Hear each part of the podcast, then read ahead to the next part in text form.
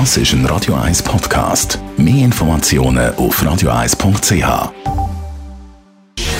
Gesundheit und Wissenschaft auf Radio 1. Unterstützt vom Kopfwehzentrum Irlande Zürich. www.kopfwww.ch. Es geht um Kuh. Und zwar um die Frage, können Kühe unser Plastikproblem lösen?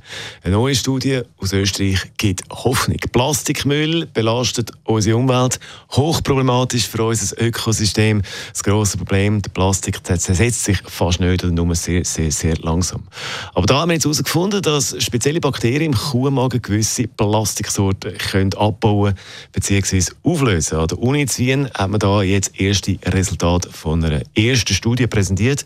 Da hat man gesehen, dass vor allem in einem von diesen vier Mägen, die eine Kuh hat, eben da eine riesige mikrobielle Gemeinschaft ist, wo eben, wo man könnte brauchen, um das Plastik aufzulösen.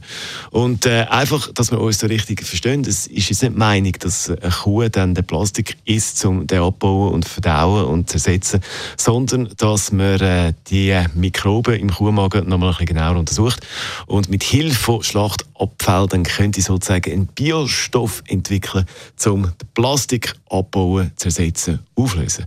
Allerdings sagen die Forscherinnen und Forscher, die da mitgemacht haben bei dieser Studie, die das ein bisschen genauer angeschaut haben, dass man da jetzt noch müsse, äh, viel, viel mehr Studien machen. Man sagt ja erst am Anfang und äh, man müsse da Studien vor allem können finanzieren, um bei diesem Thema weiterzukommen. Aber tönt schon mal interessanter Ansatz.